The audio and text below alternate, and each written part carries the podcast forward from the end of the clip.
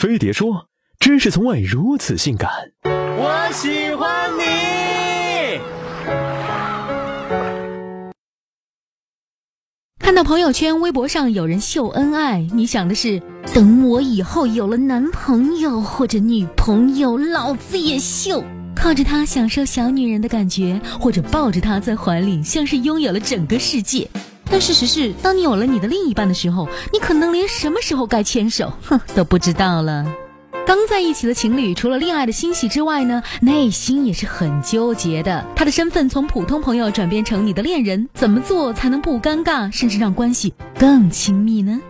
自然的身体接触。伦敦大学国王学院心理学家艾琳·汤姆森和伦敦城市大学心理系的詹姆斯·汉普顿通过研究发现。特殊关系啊，也就是情侣关系了，似乎拥有某种能力，可以通过触摸来减少情绪表达中的模糊性。所以，当你们尴尬没话可说的时候，或许呢，只要轻轻的拥抱，或者在他的耳边轻声细语，喊一声他的名字，就能解决这个问题了。此处无声胜有声，动作比语言更有意义。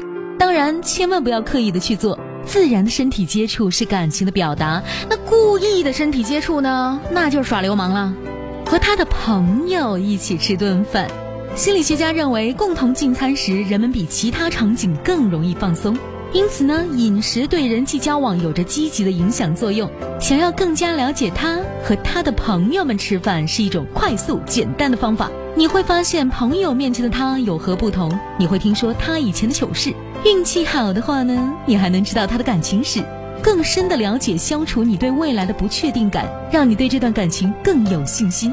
吃饭同时也是一种仪式，宣布他从此摆脱了单身，而你是他的单身终结者，所以他周围的花花草草们呢就可以死心喽。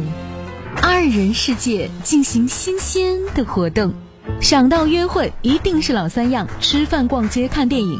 作为一对新情侣，想要促进感情呢，就应该选择新鲜刺激的项目，可以去爬山啦、郊游啦。两个人在野外的独处会增加对对方的依赖感。和他去游乐园玩过山车、旋转木马或者浪漫的摩天轮，这种心跳的刺激会让你觉得更爱他。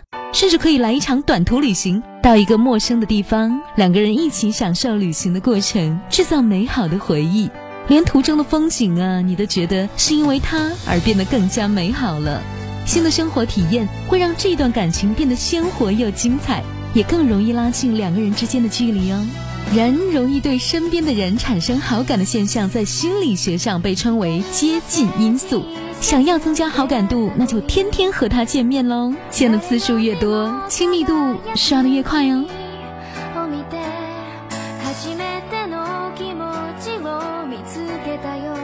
以我要表白为标签，把你的表白与微博或微信飞碟说，也许就会出现在下周五的表白墙上喽。